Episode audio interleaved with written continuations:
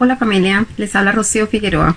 Hoy vamos a estudiar el Salmo 41 y el título que lleva esta porción es Oración pidiendo salud. Muy necesario.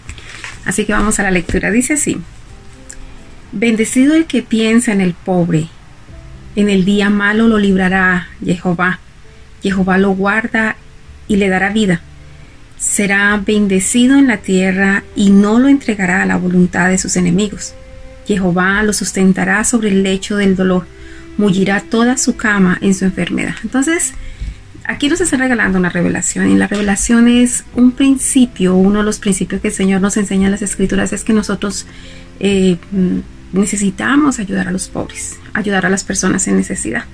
Eh, el principio sobre el cual se sustenta el trabajo del Señor en la tierra es el que el dar el dar amor, el dar bendición, el, dar ayuda, el dar amor, el, dar todas las cosas que nosotros podamos dar, porque nuestro Dios es dador por excelencia.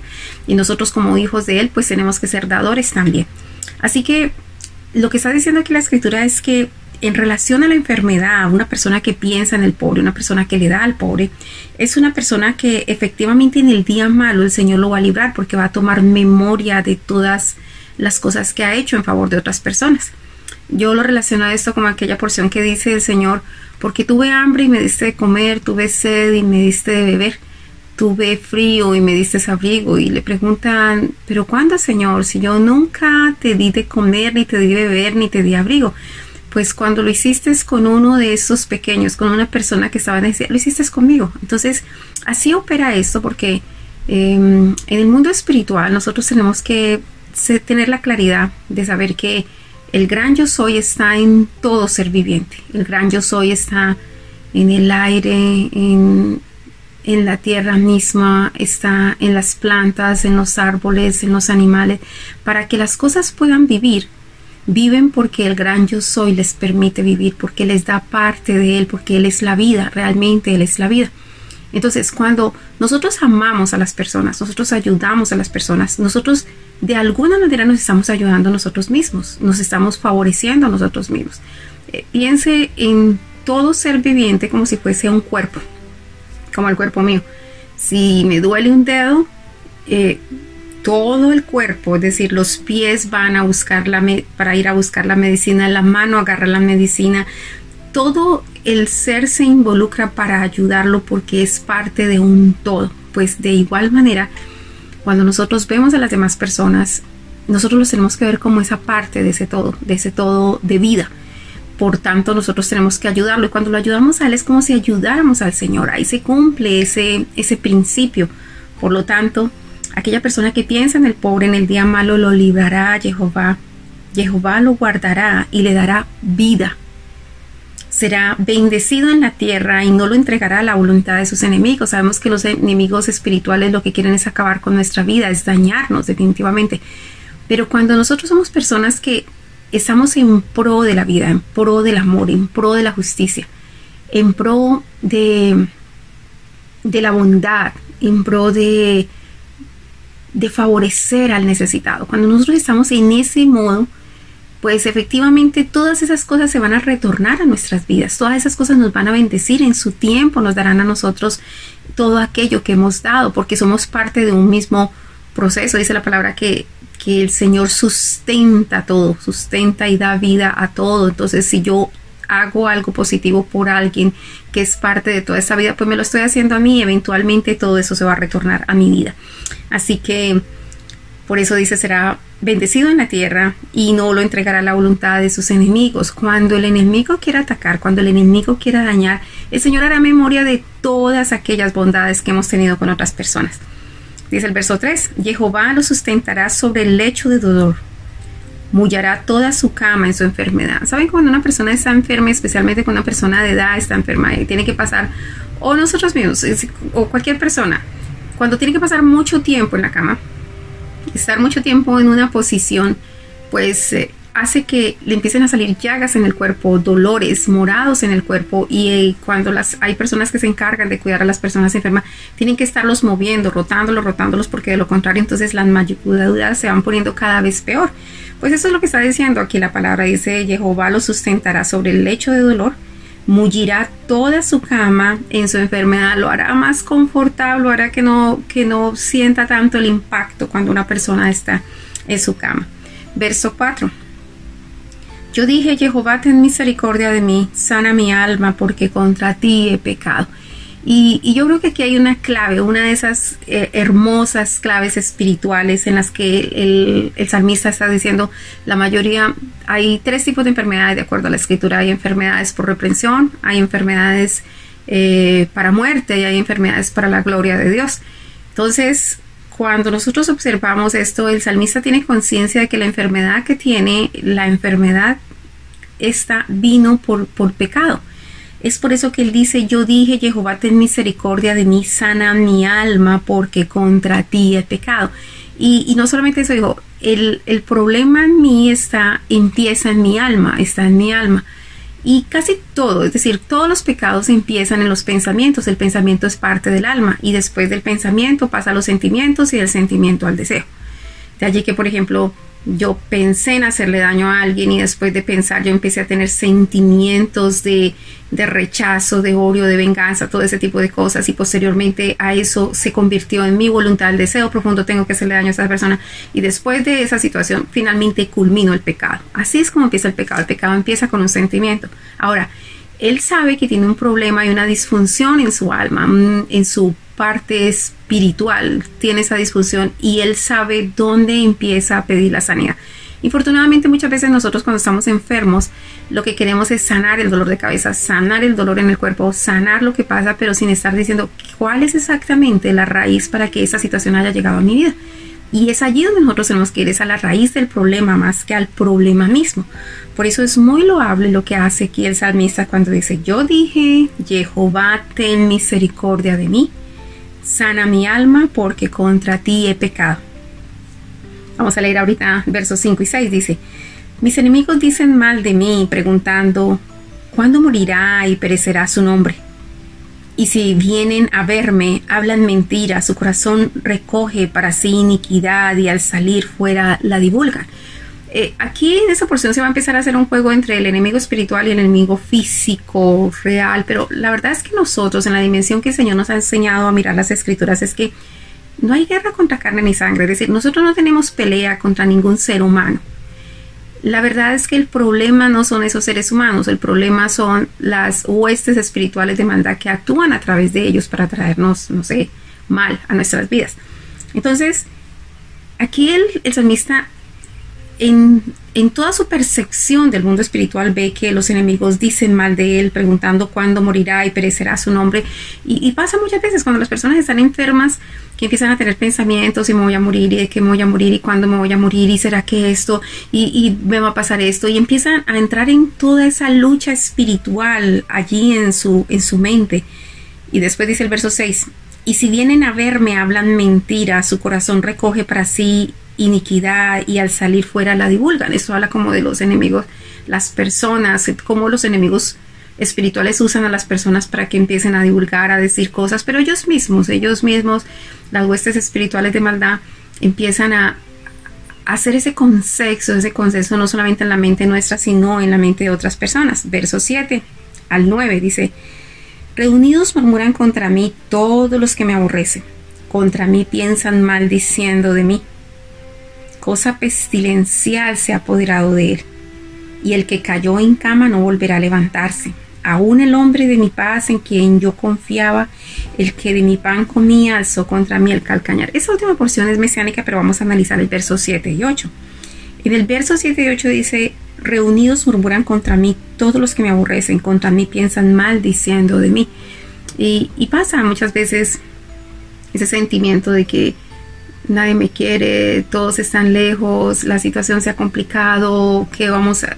todos esos pensamientos que empiezan a rondar y rondar en la cabeza, em, es el enemigo a veces trayendo toda esa, esa condición que genera angustia en nuestras vidas. Entonces, pero cuando nosotros somos conscientes de ello, pues nosotros sabemos que hay que callar esas voces espirituales y empezar a mirar la dimensión que nos habla el Espíritu y el Espíritu de Dios que nos habla de, esperanza, nos habla de gozo, nos habla de las promesas del Señor, nos habla de, de cómo podemos alcanzar la bendición, nos habla de, de mm, el Señor tiene memoria de todos tus eh, mm, cuidados que tuviste con las personas en necesidad, el Señor tiene memoria. Es muy diferente el hablar de del Espíritu Santo en nuestra vida que el hablar del enemigo. El enemigo siempre quiere traernos a un punto donde nosotros perdamos la razón y entremos en agonía y en angustia, pero la verdad es que el Señor tiene preparado para nosotros otras cosas.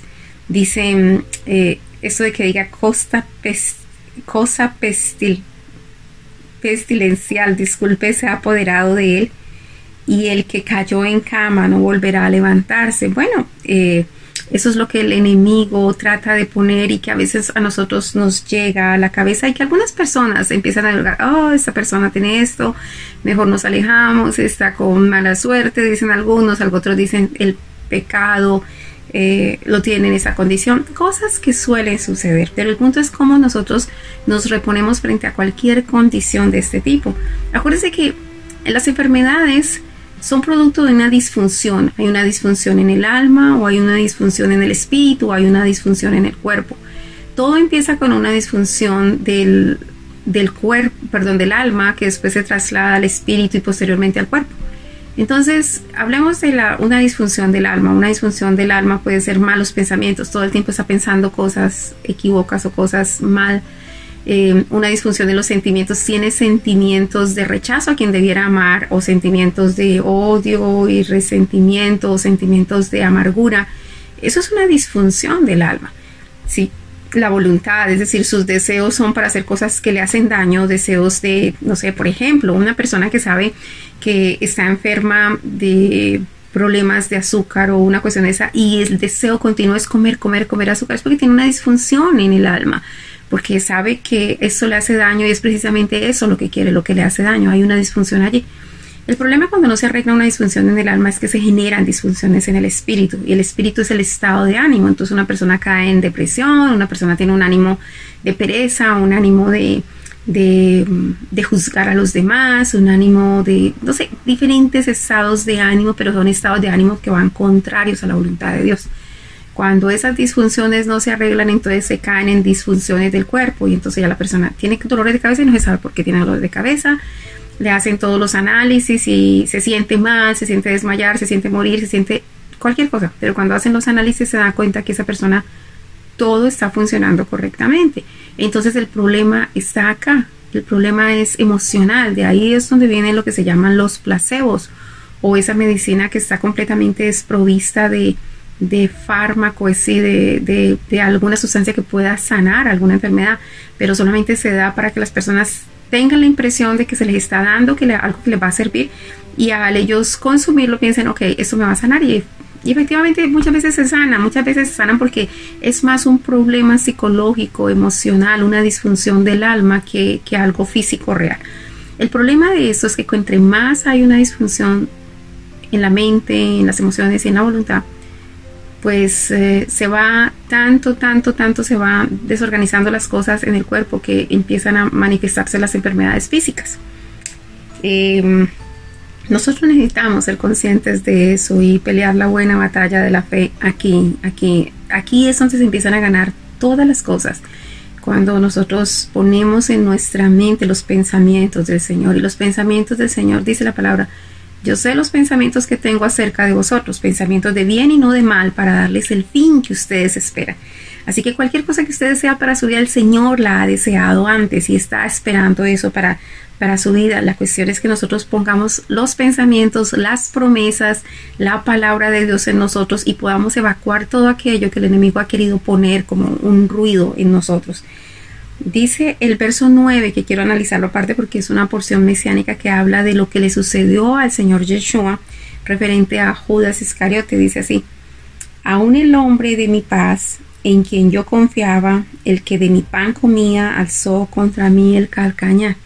Entonces, eh, está hablando de la condición cuando a veces usted está en paz con, con las personas, pero de todas maneras se generan situaciones con, con esas personas y se vienen en contra.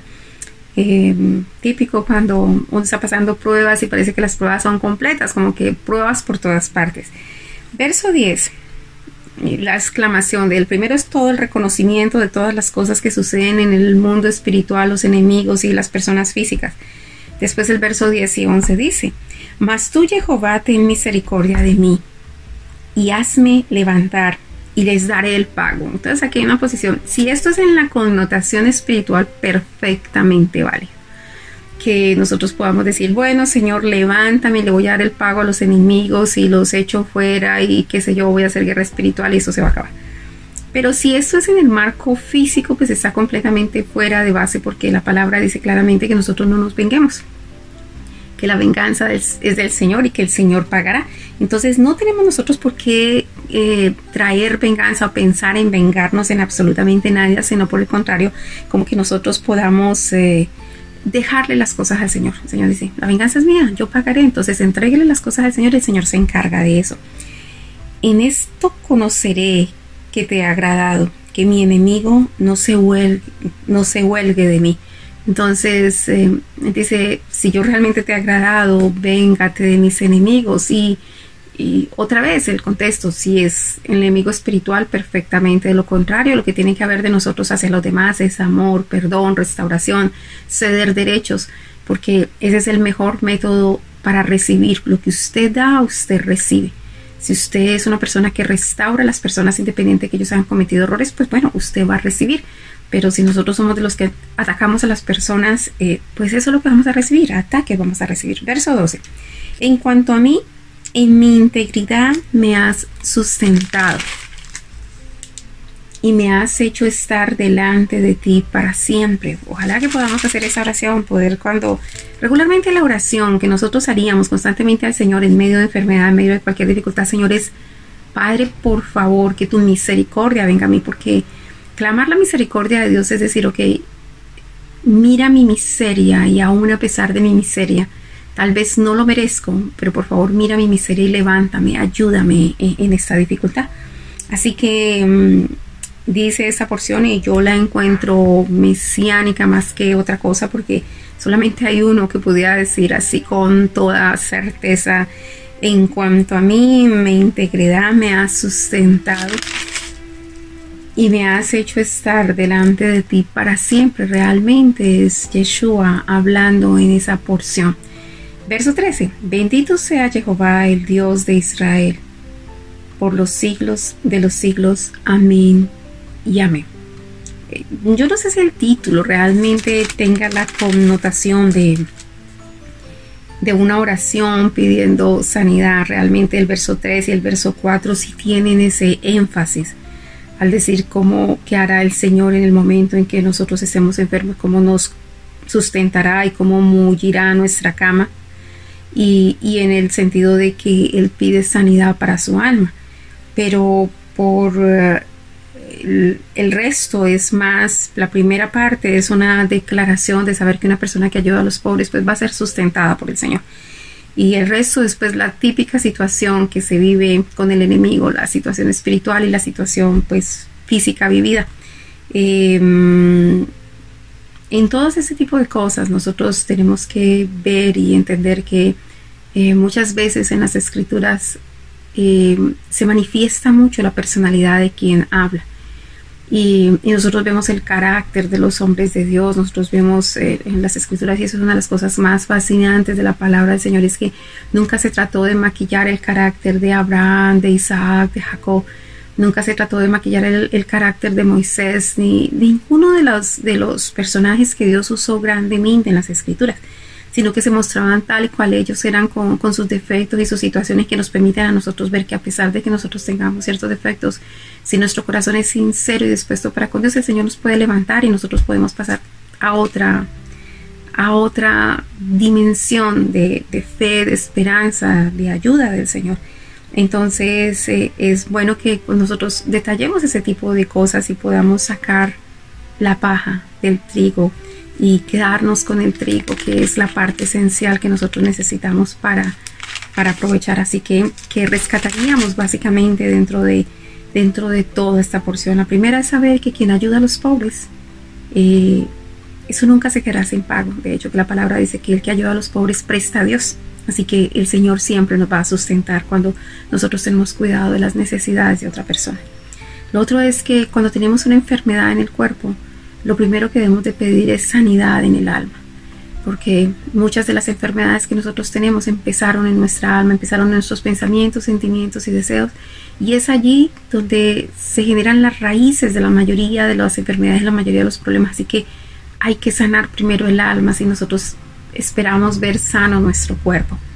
Lo otro es que sí, hay una guerra espiritual en medio de todo eso, hay una guerra espiritual porque como decía, hay enfermedades de hay enfermedades por reprensión, hay enfermedades para muerte, hay enfermedades para la gloria de Dios.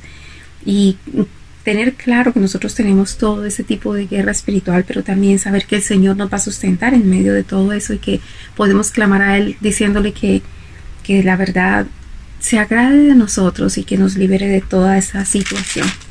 Y dice, bendito, bendecir al Señor en tiempo de dificultad, alabar al Señor en tiempo de dificultad, levantar el altar de oración, de alabanza y de adoración al Señor es fundamental porque lo explicaba en unos, em, en unos estudios anteriores que cuando nosotros alabamos y glorificamos al Señor es como que nosotros levantamos, levantamos, levantamos al Señor y achiquitamos el problema.